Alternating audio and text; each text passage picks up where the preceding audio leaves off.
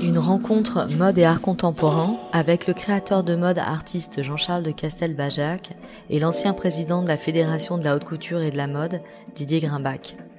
Organisé en collaboration avec la FIAC et la Société des Amis du Musée national d'art moderne Centre Pompidou, présidée alors par M. Grimbach, cette conversation a été enregistrée le 15 juillet 2015 à 19h au Club Silencio et s'interroge sur la mode, industrie ou art contemporain, de Jean Poiret à Jean-Charles de Castelbajac.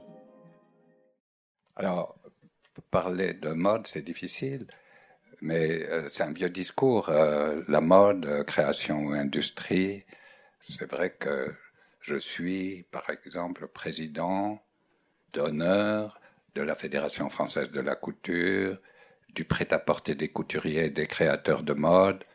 Personne ne peut faire aussi long. Et euh, on dit bien créateur de mode. On ne dit pas styliste. Et il ne faut pas oublier une chose fondamentale, c'est qu'il y a deux métiers là totalement différents. Il y a des stylistes qui organisent leur collection pour qu'elle soit dans les tendances, et il y a des créateurs qui sont en rupture avec le marché, qui font avancer l'histoire du costume, et qui, du coup, sont nécessaires à l'exportation. Il n'y a pas de créateur de mode qui ne fasse pas 90% d'exportation. Sinon, eh bien, existe dans le monde entier des marques qui sont dans la tendance. Alors, puisqu'on parle de Jean-Charles de Castelbajac, euh, il, est, il est pour moi un exemple d'artiste, d'artiste qui a en effet à un moment changé l'histoire du costume et qui comme Poiret, comme d'autres, est resté au centre de l'art et, est, totalement lié à l'art. Et je crois qu'il aura la possibilité de nous le raconter, de nous dire comment il envisage son métier. Et je dois dire qu'il y a très peu de gens qui, comme lui, sont après quelques décennies euh, au centre de, de, euh, de, l'art contemporain. Alors, euh, je peux vous dire juste comment moi je l'ai éprouvé, euh, euh, ce talent de Jean-Charles. C'était l'époque créateur et industrielle dans les années 71, 13, 14. C'était le début des créateurs, ça n'avait jamais existé, les stylistes ne griffaient pas. Seuls les confectionneurs pouvaient griffer, évidemment les couturiers.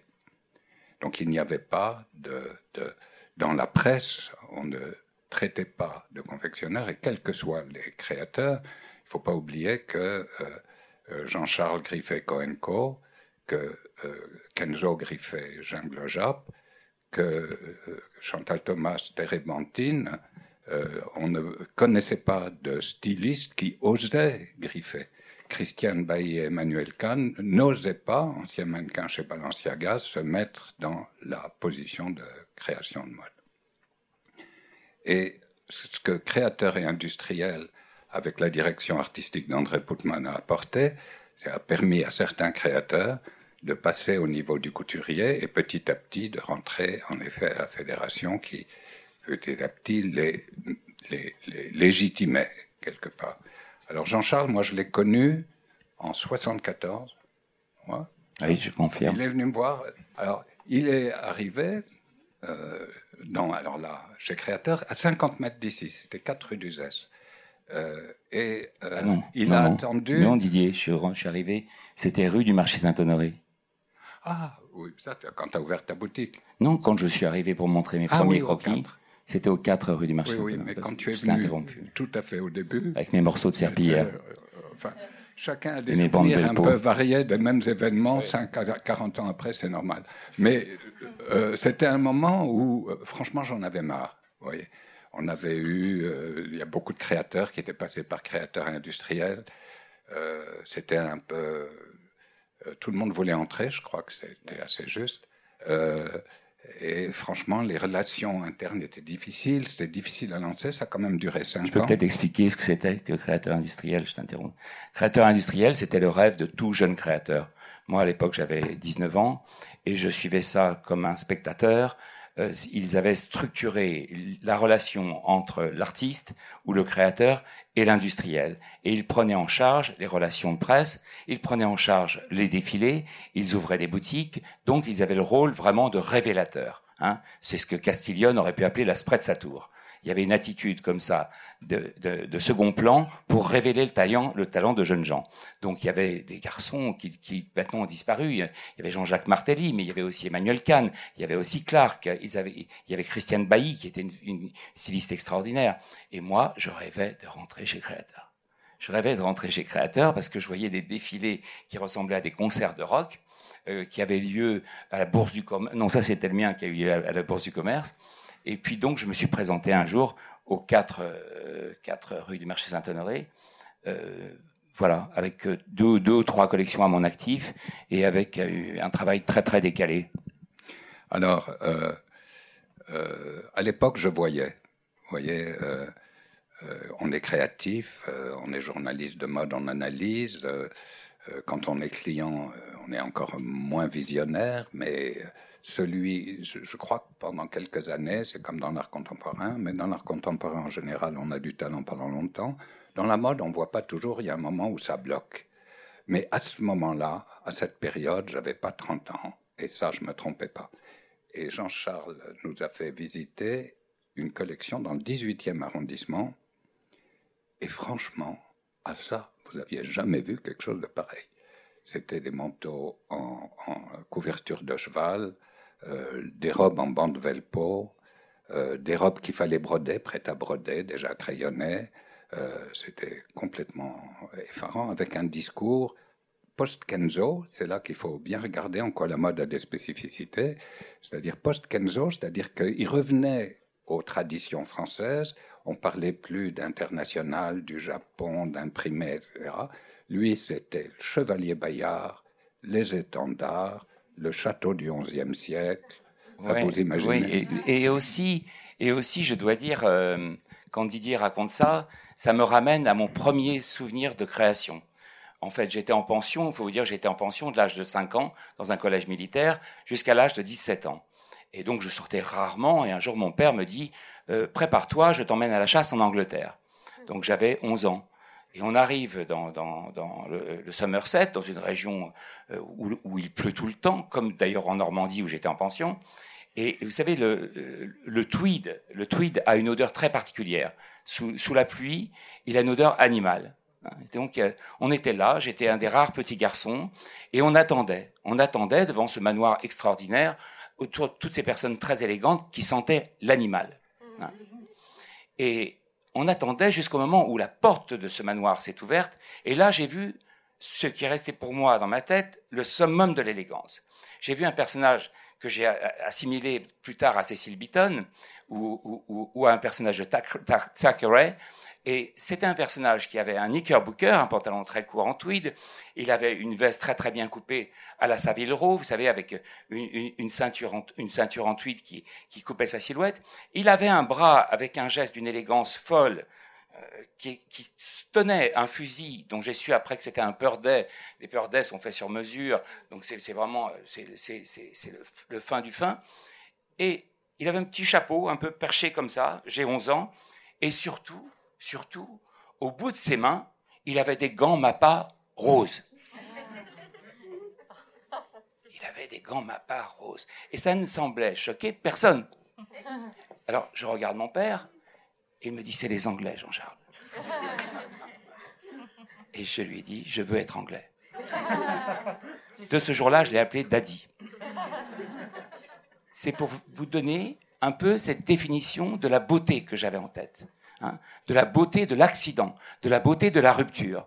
Quand je suis arrivé euh, euh, rue du marché Saint-Honoré, je n'étais habité que par une chose, je n'aimais pas la soie, je n'aimais pas ce qui était doux, j'aimais ce qui était rude, j'aimais ce qui avait une histoire. Je suis venu à la mode par l'histoire, dans, le grenier familial, il y avait des vêtements tachés de sang, qui avaient fait des batailles. Il y avait des vêtements où il y avait, où il y avait la sueur. Quand je vais voir, euh, quand je vais voir le plus vieux t-shirt de, France à Notre-Dame, qui est le vêtement de pénitence de, de Saint-Louis, je suis bouleversé. Donc j'arrive dans ce temple du design qui est créateur industriel. Il y a André Putman qui me reçoit, André et toi, Et j'avais, comme à l'époque j'avais une Harley et un, un de cuir euh, noir improbable et tout, et que, que j'étais plutôt rocker, et je montre des, des, dessins avec des morceaux de serpillière, avec de la bande Velpo, parce que je faisais tisser de la bande Velpo en grande largeur, vous voyez, parce que je trouvais que c'était presque un devoir archéologique que de garder ces matières existantes. D'ailleurs, ces matières ont pratiquement, quand je regarde mes archives, j'ai gardé 8000 pièces d'archives, quand je regarde mes archives, toutes les matières ont disparu, comme les espèces animales. Hein. Donc toutes ces matières ne sont plus tissées, ne sont plus fabriquées. Il n'y a plus un couverturier en France, il n'y en a plus un en Suède, il n'y a plus un fabricant de plaid en Angleterre. Donc tout ça a disparu. Donc c'était comme la, la constitution d'une mémoire, en quelque sorte. Et pour revenir au Gant Mappa, mon propos n'a jamais été de faire du glamour ou de faire de la beauté, mais mon propos a été de troubler. Et j'ai retrouvé ça dans l'art. Quand on est designer, parce qu'ensuite j'ai travaillé avec Raymond Louis et avec, euh, notre ami Roger Talon, Dieu et son âme, il me disait toujours, le designer, il est là pour répondre à une question, qu'il fasse de la mode ou qu'il fasse du design industriel, sur le confort, sur l'esthétisme, sur, euh, euh, sur la sensualité. Alors que l'artiste, me disait Talon, il est là pour poser des questions. Et j'ai toujours été sur ce fil entre les deux. Voilà. Alors, ce qu'il faut dire, c'est que Jean-Charles euh, a été célèbre à un point qu'on peut difficilement imaginer. C'est-à-dire que les gens le touchaient dans la rue. Euh, ce qui arrive en Inde, mais en France, c'est rare. Parce que cette espèce de retour vers le patrimoine, c'était un discours extrêmement populaire. Et euh, quand on dit que la création est immédiatement internationale. Il ne faut pas oublier qu'en 75, donc en un temps record, il avait une boutique à Tokyo et une boutique à New York au rez-de-chaussée de Saks avec son nom. Qui est celle de Vuitton aujourd'hui d'ailleurs. Hmm? Qui est celle de Vuitton aujourd'hui chez Saks. Oui, c'est juste. Euh, ce qui est époustouflant.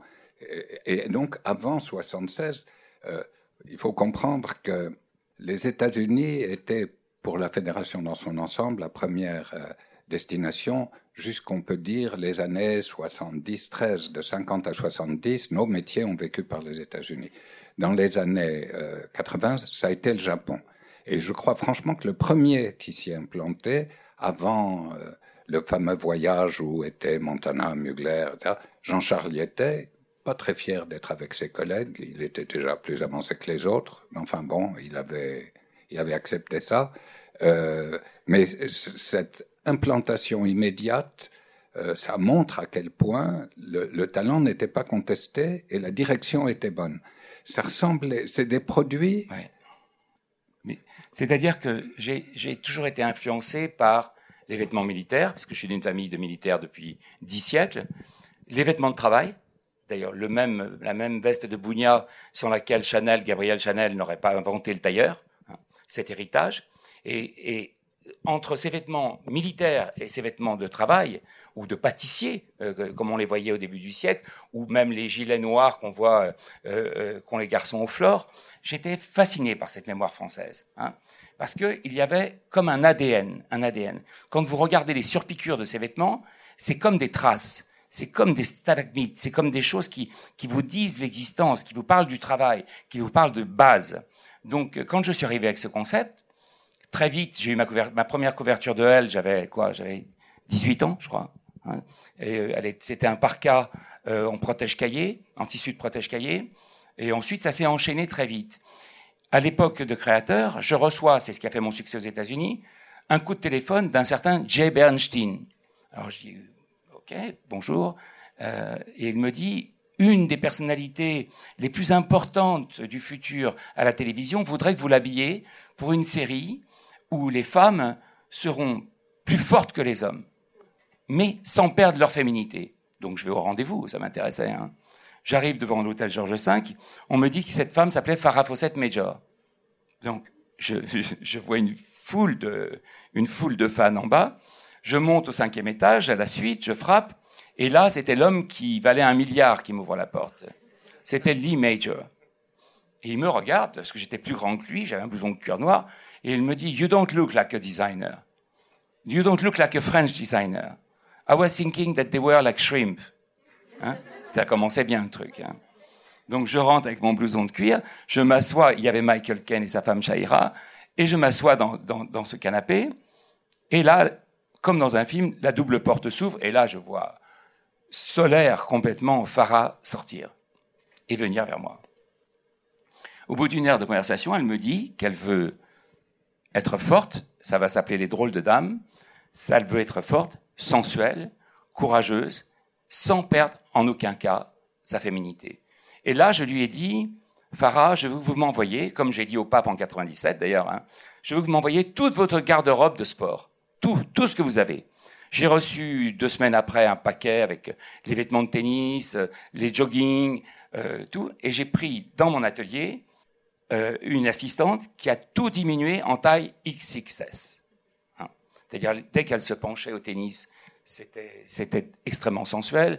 Elle pouvait à peine fermer ses joggings. Donc, on a créé le look de Farah ainsi. Et c'est devenu extrêmement populaire. C'est écrit. Cette réécriture du sportswear américain que j'ai fait à partir de 74, 77 avec Farah Fawcett, ça a été mon acte d'amour avec les États-Unis. C'est là-dessus que j'ai commencé à travailler avec Woody Allen, qu'ensuite j'ai travaillé avec euh, Eddie Murphy pour Un prince à New York, euh, avec Mrs. Doubtfire, que j'en ai fait tellement. Donc euh, j'aimais la contrainte de, de, de la fonction. J'ai toujours aimé la. Je n'ai jamais voulu que l'esthétique succombe à la fonction. Même si vous regardez mes pulls des années 80 avec Iceberg, ils sont toujours construits comme de l'héraldisme, comme des blasons anciens. Ils sont toujours construits aussi dans une dimension chromatique et une dimension de géométrie et d'équilibre. Sinon, ça n'a aucun intérêt.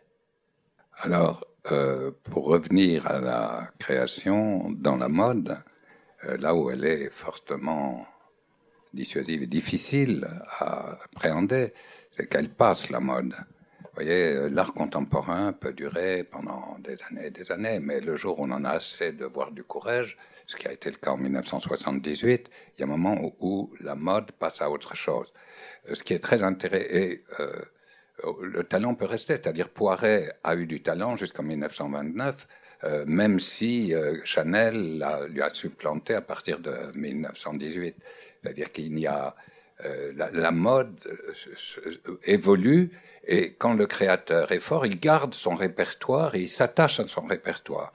Quel que soit le créateur de mode, Saint-Laurent Mugler, on peut dire quand Mugler s'est arrêté et a commencé à vivre sur son répertoire. Et Saint-Laurent, c'est pareil. Euh, on est tous, vous, moi, tous, on a nos moments de création. Heureusement, c'est pas quand c'est fini, parce qu'on supporterait pas. Mais euh, dans la mode, c'est flagrant. Et euh, c'est intéressant de voir que Jean-Charles est, par, pour quantité de raisons, resté au centre de la branchitude, je dirais. Euh, plus branché, tu meurs, quoi. Euh, le côté. J'exagère forcément. Euh, je suis désolé, je retire ce que j'ai dit. C'était un peu poussé. Non, non. C'était un peu poussé. Mais c'est vrai. Et ça, Didier, c'est parce que je suis curieux. J'adore le talent des autres. J'adore en ce moment si si j'ai découvert un, un, jeune euh, un jeune garçon qui s'appelle Flavien Berger qui a 28 ans qui fait qui compose des musiques totalement épiques. Donc je vais faire une performance durant la Fashion Week avec lui à Milan. Euh, j'adore, j'adore tout, ce qui se passe, que ce soit chez les jeunes plasticiens, que ce soit chez les jeunes photographes comme Mathieu César, ou, chez les jeunes créateurs de, de mode comme, Simon Porte-Jacquemus ou, ou, tant d'autres, ou Copernic qui vient de rentrer chez Courrèges, où j'ai travaillé pendant deux ans dans les années 90. Je pense que c'est ça. Tant qu'on est curieux, on est en marche. Tant qu'on regarde demain, on est en marche. Donc, à partir du moment où on commence à se dire, oh là là, là c'était mieux avant, truc et tout, euh, non, c'est le début de quelque chose qui va pas, quoi. Mais je trouve que qu'on a rarement vécu une époque avec un tel potentiel de, de, de, de créativité, en tout cas. Là, on est resté dans les années 70, quand j'étais jeune, beau, rock'n'roll et tout et tout.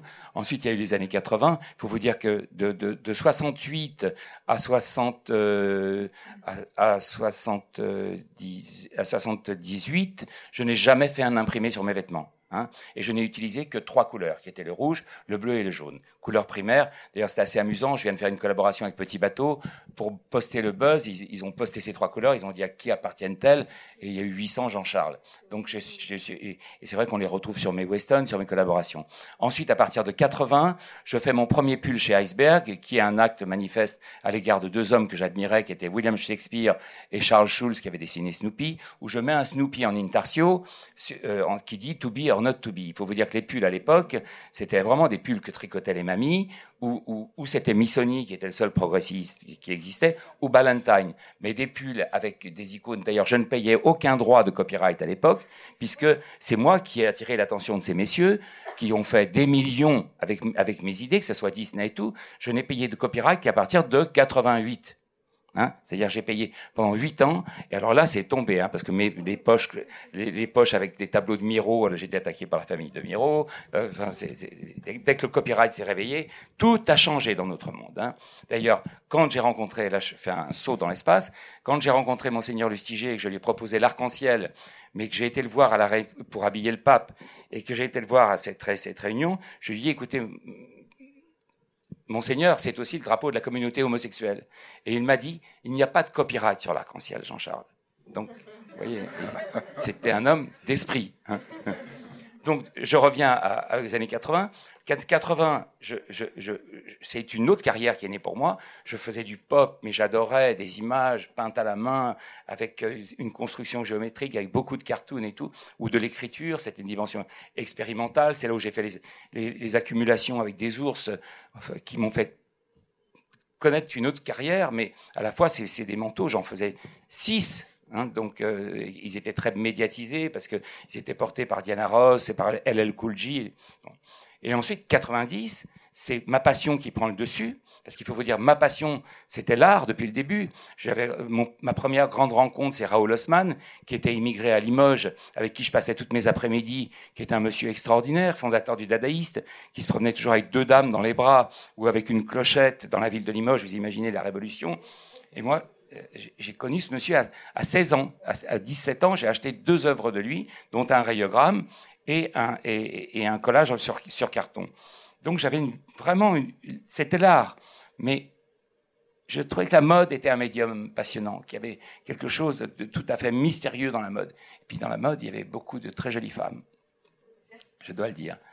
Donc euh, voilà, 80 et 90, je rejoins toutes mes passions. Parce que depuis 80, j'avais commencé à demander des invitations à Malaval, j'avais demandé des invitations à, à, au Poirier, mes décors de défilé étaient faits par, à partir de 90, mes décors de défilé sont faits par euh, Pierre Bismuth, Michel Gondry et, et, et Xavier Veillant, hein, qui ont travaillé avec moi pendant cinq ans pour la construction des défilés. Euh, toutes mes musiques de défilé, c'était ou Malcolm McLaren ou, les, ou Grace Jones qui était sur scène pour chanter. Je n'aimais qu'une idée, c'était le décloisonnement c'est cette espèce de, fusion. Vous voyez, si j'avais été, chanteur, j'aurais été dans un groupe, définitivement. Cette idée de, de, Montaigne, il n'y a pas d'idée sans être deux. Hein. Donc comme j'étais toujours le roi de l'appropriation. Donc je prenais les choses, je prenais l'histoire de France, je prenais les couleurs des drapeaux et tout, et je les faisais miennes. Donc euh, 90, c'est ma rencontre, euh, euh, l'application de la négation du vêtement, et je décide que ça va devenir des robes tableaux. Et là, j'ai commencé à demander à, à, à, Kissaring, j'ai commencé à Blais, à Combas, à, Ben. Il y a un très joli film que je vous recommande qui s'appelle Mode in France de William Klein, qui raconte cette mutation des créateurs et tout mon travail avec, euh, avec ces artistes. Voilà. Et tu étais payé en tableau. Ah, ça, c'est autre chose. Vous savez, à partir, à partir de 77, j'ai euh, euh, euh, été poursuivi par un, un, industriel qui adorait mon travail, qui s'appelait Achille Maramotti. Achille Maramotti, c'était un homme, vraiment un comte de tiers. Il dirigeait l'usine Max Mara. Hein. Déjà, ils avaient fait fortune. Les quatre frères étaient partis en achetant 100 000 mètres, 100 000 mètres de tissu kaki de l'armée américaine après la guerre. Et la maman avait fait teindre en noir, ils avaient fait en noir, et la maman avait coupé un manteau, et avec quatre Vespa, ils en avaient vendu dans toute l'Italie. C'est comme ça. Hein. C'est comme ça qu'il s'était acheté son premier Manzoni, qu'il s'était acheté son premier Magritte, avec, euh, avec ce tissu de l'armée américaine. Donc il adorait mon travail. Il trouvait que, mon, il trouvait que mon travail ressemblait au travail conceptuel des artistes qu'il collectionnait, c'est-à-dire Paolini, c'est-à-dire euh, Parmigiani, toute une très jolie génération d'artistes euh, que j'ai commencé à collectionner. Et, euh, et puis, il avait vraiment cette production industrielle. Moi, j'aimais la discipline industrielle. J'aimais faire des trucs complètement barrés, mais j'aimais bien la condition industrielle, la production. Donc, j'ai été, quand il m'a proposé, je lui ai dit, écoutez, comme il avait la plus belle collection d'art italienne, je lui ai dit, je voudrais être payé en tableau. Elle me dit, ah bon, è molto interessante, Jean-Charles. La facciamo, la facciamo, la collezione del collezioniste, la collection du collectionneur. Et j'ai commencé à travailler pour Max Barra pendant huit ans. Alors là, l'ordre des choses était assez remarquable. J'avais un curateur que j'aime beaucoup infiniment, qui s'appelait Corrado. Euh, non, euh, son nom va me revenir. Pardon, excusez-moi. Ça va me revenir, pardon. Et je lui disais, voilà, tu vois, à New York, cet artiste-là m'intéresse. À Berlin, cet artiste-là m'intéresse. Donc, c'est comme ça que j'ai acquis mon premier Georg Immendorf. Euh, euh, euh, aux États-Unis, j'aimais beaucoup David Saleh. ensuite, j'ai dit, ce garçon-là qui fait ses graffitis, eh ben, c'est comme ça que le premier tableau de Jean-Michel est arrivé en Europe dans, dans, mon salon. Alors, on avait un rituel un peu particulier parce que en fait, on, euh, euh, d'ailleurs, il y a une photo de ce tableau là, on pourrait peut-être le mettre. Euh, en fait, je commande, ces, tableaux étaient commandés pour moi, donc on ne les connaissait pas. ils étaient créés pour, pour, pour, moi et ma famille. Donc on mettait, on mettait avec mes, avec mes enfants, deux ou ma femme, deux ou trois semaines à ouvrir les boîtes. Ça, c'est, voilà, ça c'est le début de, des robes tableaux. C'est une photo de Hans Namuth qui a photographié, qui a photographié. Ça c'est Combas. 81. Ça s'appelle Le piment ou la femme, la femme orientale. Ça, c'est le tourbillon de la vie. Ça, c'est mon amour pour les graffitis. Hein. Ça, c'est un dessin que Karl m'a envoyé en 93 en me disant La mode est-elle un art ou l'art est-il à la mode? Je l'adore. Ça, c'est avec Jean-Charles Blais. Ça, c'est mes vêtements euh, euh, faits dans le cuir. Ça, c'est le tableau de Jean-Michel. Et la jarre de Kiss. Parce que voilà, ça c'est mes premières campagnes avec Iceberg, s'appelait Les Contemporains, shooté par Toscani, où je demandais à tous ceux que j'admirais, tous les artistes que j'admirais de poser. Ça c'est mon premier portrait officiel par Duane Michaels. Le piment et la femme orientale de Combas. Ça c'est Bettina Reims, première photo de mode de Bettina Reims. Elle photographiait des animaux empaillés avant. Ça c'est mon manifeste pop en hommage à Andy. Ça, c'est le dernier dessin de Kiss. Je voudrais l'arrêter, celui-ci. En fait, euh, euh, mon amitié avec Kiss a été une fulgurance. J'ai connu Kiss par euh, une amie qui s'appelle Sidney Picasso. Il est arrivé en, en 87 à mon bureau avec elle parce qu'il voulait acheter un manteau Teddy pour Madonna. Et je lui ai dit, écoutez, il n'est pas question que tu l'achètes. et je lui ai donné. Et le lendemain, Kiss est venu peindre les jarres avec mes enfants. Et puis je lui disais toujours qui j'adorerais que tu peignes sur une de mes robes. Et puis ça s'est pas fait, ça s'est pas fait. Donc je lui ai dit euh, si un jour tu veux dessiner mon invitation, j'adorerais. Et euh, chez qui il y avait cette vraie générosité, cette espèce de fulgurante générosité. Et euh, j'étais de retour de Tokyo d'ailleurs, hein, euh, et je lis dans les Tribunes que Kiss était mort euh, l'avant-veille, je crois. Et deux jours après, j'ai reçu sur mon bureau ce rouleau avec ce dessin qui est le dernier dessin de Keith Alors on y voit bien, euh, c'est Georges Condo qui m'a dit ça, hein. et on y voit bien que le Radiant Baby, soudain, sert le vide et complètement euh, dans un grand moment de solitude. Voilà, peut-être passer à quelque chose de, moins mélancolique. Fait chaud au silencio. Hein. Ça, c'est mes, trois fils avec euh, qui sont en train de peindre euh, déjà. Ça, c'est mon premier imprimé historique, La difficulté d'être. Ça, c'est les photos de campagne de Robert Mapplethorpe pour Iceberg. Ça, c'est c'est Pierre et Gilles avec mes, mes enfants. Mapplethorpe, magnifique photo aussi, avec mes manteaux mouettes. Ça, c'est une photo qu'on a construite ensemble avec une robe que j'ai fait spécialement pour cette photo. Ça, c'est mon portrait par, euh, par Robert. Ça, c'est Combas et, sa femme par Olivero Toscani. Ça, c'est les robes pièges. Hein. C'était pour Sainte Thérèse. Donc, euh, quand vous l'embrassez, elle, elle se, vous vous blessez. Voilà, donc j'ai constitué cette collection qui était la collection du collectionniste et qui était vraiment euh, euh, le, le, le, climax de cette relation particulière que j'ai avec l'art. Ça, c'est le très beau film de William Klein. Alors, pour vous dire, en, en 81, euh, j'avais du mal durant le défilé à faire porter. Personne ne voulait porter une robe qui disait je suis toute nue en dessous. Donc les choses ont pas mal changé. Voilà. Alors, il faut pas oublier que jusqu'en 75, il n'y avait pas de marque autre que française de notoriété internationale. Vous ne connaissez pas une marque américaine, euh, euh, ni évidemment japonaise, euh, qui soit plus ancienne. le premier qui a défilé à Paris et qui est rentré même dans le calendrier officiel, c'est Issey Miyake, qui est rentré dans le calendrier officiel en même temps que Jean-Charles de Castelbajac. Donc c'était le début de l'entrée, c'était le début de l'internationalisation. Et on vit encore dans cette période. Euh, c'est avec la Chine qu'on tisse des relations un peu différentes. Euh, et euh, on ne sait pas encore, on est dans une phase dans nos métiers où euh, tout évolue extrêmement vite et où la construction d'une marque comme celle que Jean-Charles a, constituée au cours des années euh, n'est pas encore aboutie. Il n'y a pas il a, pas encore euh, de, de, de, système qui nous permette d'assurer que des créateurs comme Jean-Charles, euh, qui a vécu très bien toute sa vie avec les difficultés qui sont inhérentes à nos métiers, mais quand même toujours euh, au centre de, de, notre fédération. Il a été président de chambre syndicale, etc. Il a eu une permanence qui est exceptionnelle. Euh, euh, on est en ce moment, avec la mondialisation, en train de faire évoluer le système. Et grâce à Dieu, moi je crois très sincèrement qu'il y aura euh, encore de nombreuses possibilités, grâce à Internet, de créer des marques comme celle que Jean-Charles a, a faites.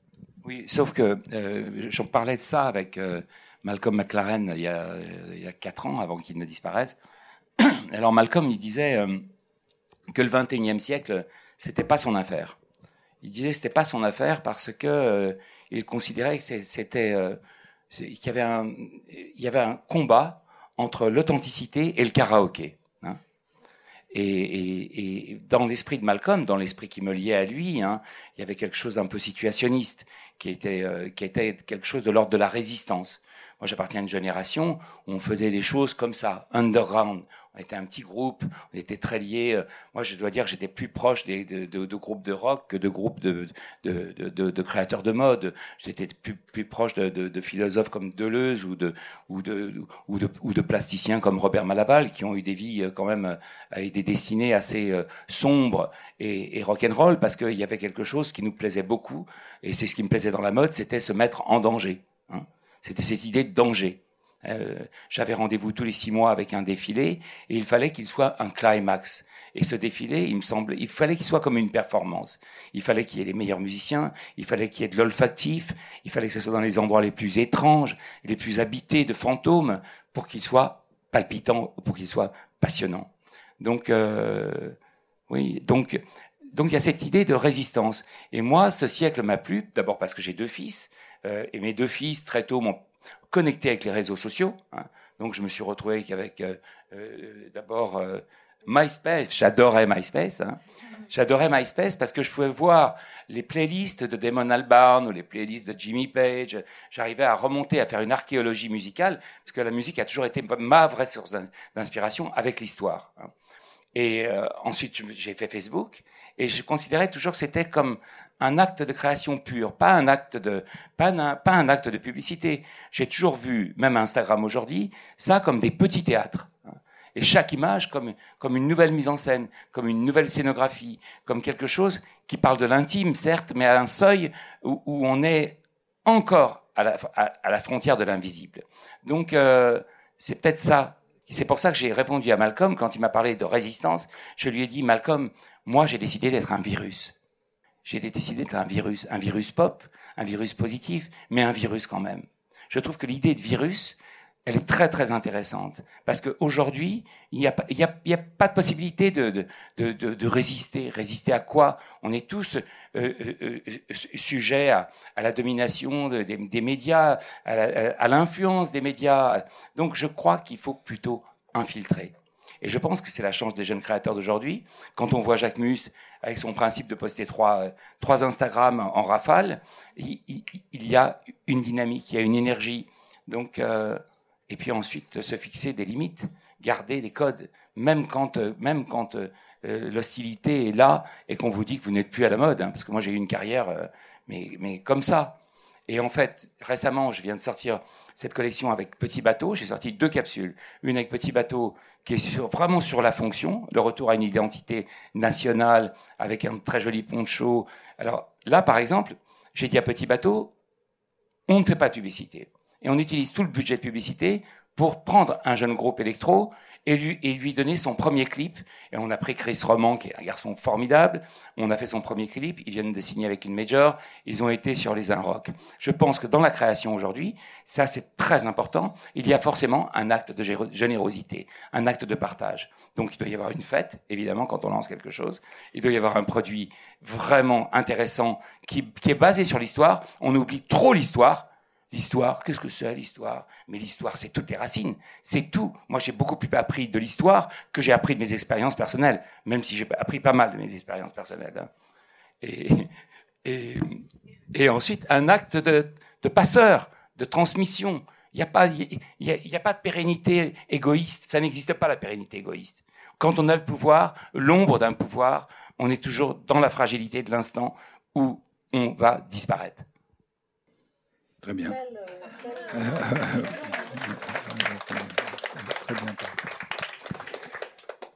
Alors, euh, juste dire en conclusion, avant que vous posiez des questions, euh, que euh, la mode italienne est italienne à 98%. Je parle de ce qu'on appelle les Fashion Week.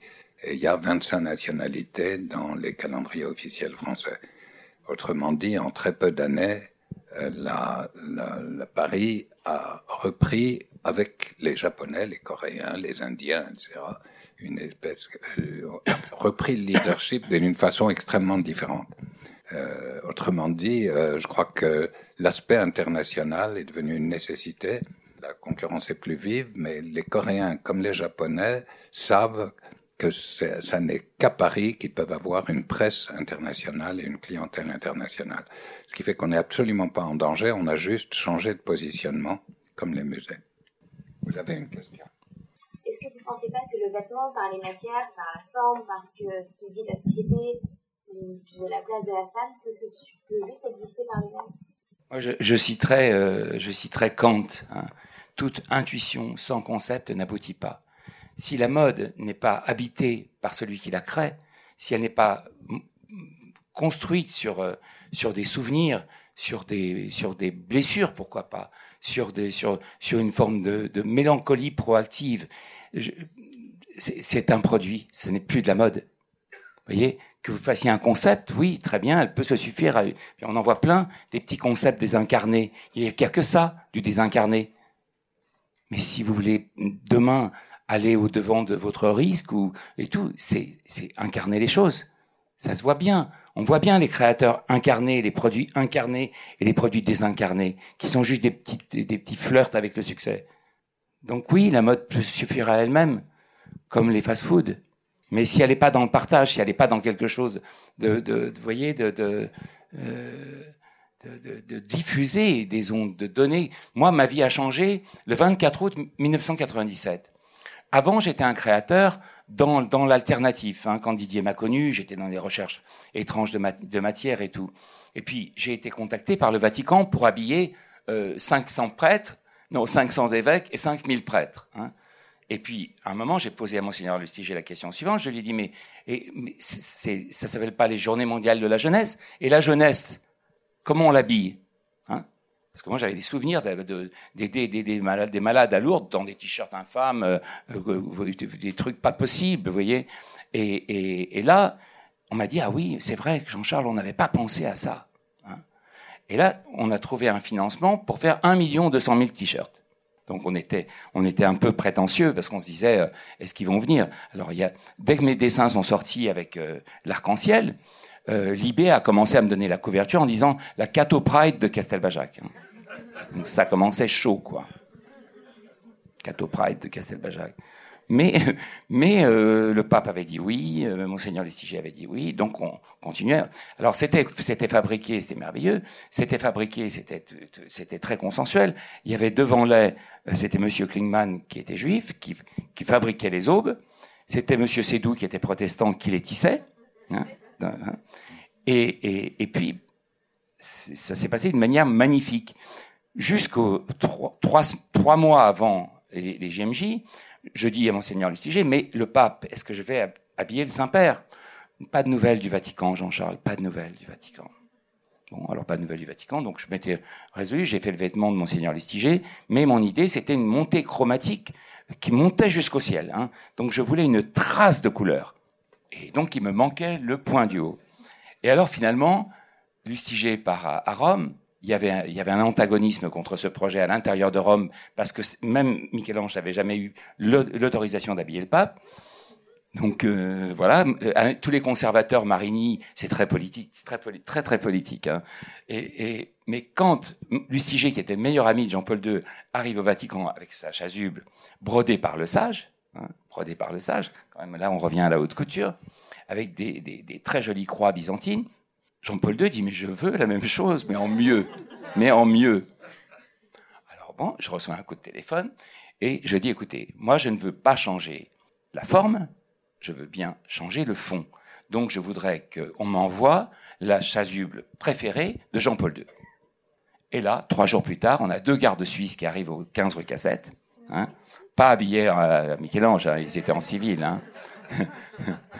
Donc, et le capitaine qui tient cette boîte rouge que j'ai toujours, hein, parce que le, le, pape m'en a fait don, il, il, ouvre et il dit, il me montre des traces à l'encolure que je trouve bouleversantes, montrant que c'était vraiment un vêtement avec lequel il avait vécu, et il me dit, vous voyez, c'est son battle dress.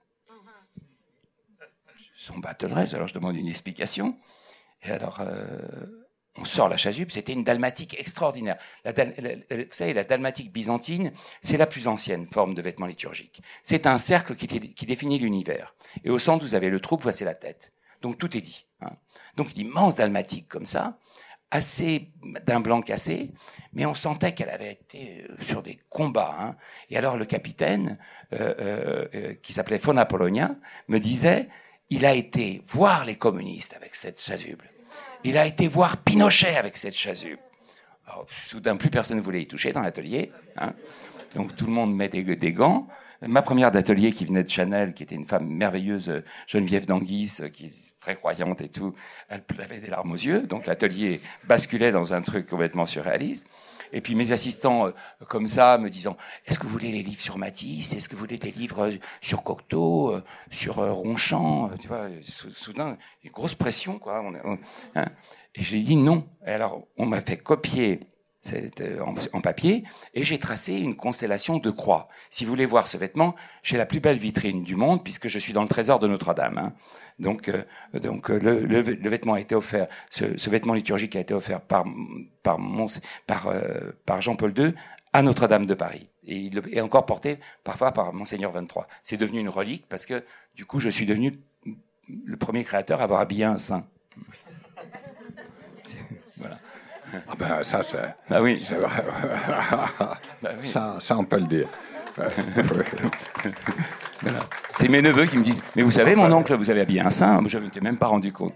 Et alors, j'ai recherché cette chasuble, sous, la caisse était sous mes t-shirts et tout et tout. Et alors, on, pour finir cette histoire, euh, euh, le, le, 25 mai, je, donc la, la, la, Dalmatique part, euh, part à Rome, mais il y avait un tel mouvement d'antagonisme que Monseigneur Lustiger décide de la ramener à Paris, parce qu'il pensait qu'elle ne reviendrait pas de Rome. Et, euh, et le 23 mai, j'allume ma télévision, et qu'est-ce que je vois? Je vois Jean-Paul II avec, euh, cette, avec cette dalmatique. Je vois, euh, comment savoir, l'arc-en-ciel partout. Et puis ensuite, on avait le problème de... Excusez-moi, je suis un petit peu long, mais, mais je la fais court en plus. Et, et, et, et, si vous voulez, on avait le problème des invalides, où, où devait avoir lieu la première messe. J'avais demandé à, à, Christian de Ports-en-Parc de faire le stage. J'avais demandé à Sylvain Dubuisson, puisque j'étais directeur du projet, de dessiner les ciboires. J'avais demandé à, à, Malcolm McLaren d'écrire, mais ça n'a pas été accepté par le Vatican, parce que euh, God Save the Queen et tout. Donc, euh, J'avais demandé à Jacques No, vous pouvez l'entendre sur Internet, un Je vous salue Marie électro, qui n'a pas été accepté non plus. Hein. Et, et, là, toutes les chasubes des 500 évêques étaient pliées, et on se disait, si c'est les, intégristes qui arrivent en premier, ça personne ne les portera. Et on a eu du pot, c'était l'évêque de Kinshasa, c'était l'évêque de Chicago, qui était qui avait du Nike au pied, qui ont enfilé ça comme un grand t-shirt coloré, et là c'est parti, bam, quoi. Et pour vous finir, la chose qui a changé ma vie, je me suis retrouvé à Longchamp. Vous savez, quand vous partez d'un petit croquis, moi, moi je, n'ai toujours qu'une seule idée, j'en ai jamais deux, et c'est celle-ci ou rien. Donc, quand je me souviens de mon petit croquis, avec cet ordre chronologique, et là, soudain, je vois devant moi un million deux cent mille jeunes. Hein. De l'autre côté, je vois le pape, le pape en haute couture, brodé à la main par le sage. Hein. Je vois 500 évêques en prêt-à-porter de luxe. Je vois 5000 prêtres en prêt-à-porter avec une bande rouge, une bande jaune, une bande bleue. Et en bas, dans, ma, dans, la ligne pour les kids, je vois 1 million 200 000 jeunes avec les mêmes couleurs. Bam Là, je me dis, mais qu'est-ce que tu fais dans ton, dans ton truc nietzschéen euh, aux gens rares, les choses rares? Qu'est-ce que tu fais là? Là, j'ai pris un grande, grande claque. Et le lendemain, on a rendez-vous à l'annonciature. Alors j'ai Léon Klingman qui est à côté de moi, qui, tremblait, on tremblait un peu. Quoi. Et euh, j'avais Cédou à, à, la place de Jennifer. Toi, tu t'appelles Léon. Le pape arrive avec Monseigneur Lustiger. Et puis, euh, d'abord, il donne une médaille à, Léon, il lui dit des mots et tout. Puis moi, il me dit, vous avez utilisé la couleur comme ciment de la foi. Et Lustiger rajoute, et de l'espérance. Voilà. Donc la boucle était bouclée, quoi. J'avais fait ce travail et ma vie a changé de là parce que à partir de là, je, n'ai plus fait, je n'ai plus pratiqué le syndrome de la tour d'ivoire, le syndrome de mes recherches existentielles, d'essayer de prouver que je faisais de l'art avec des vêtements. Plus du tout ma vie s'est divisée en deux. D'un côté, ma vie d'artiste où je peins et je dessine, et j'adore ça dans les rues ou sur des tableaux ou sur des femmes. Et de l'autre côté, ma vie de designer qui est d'essayer de, de, de, de, donner de la couleur aux gens. Et là, ma dernière récompense, c'était vraiment au Palais de Tokyo, euh, pour l'exposition au bord des mondes. On a invité des sapeurs de la ville de Kinshasa, qui ont écrit des très qui considèrent que je suis une espèce de, j'ose même pas le dire, de Dieu. Hein. Donc ils écrivent des incantations et j'ai été sacré homme de couleur. Voilà le plus beau titre que j'ai eu. Merci.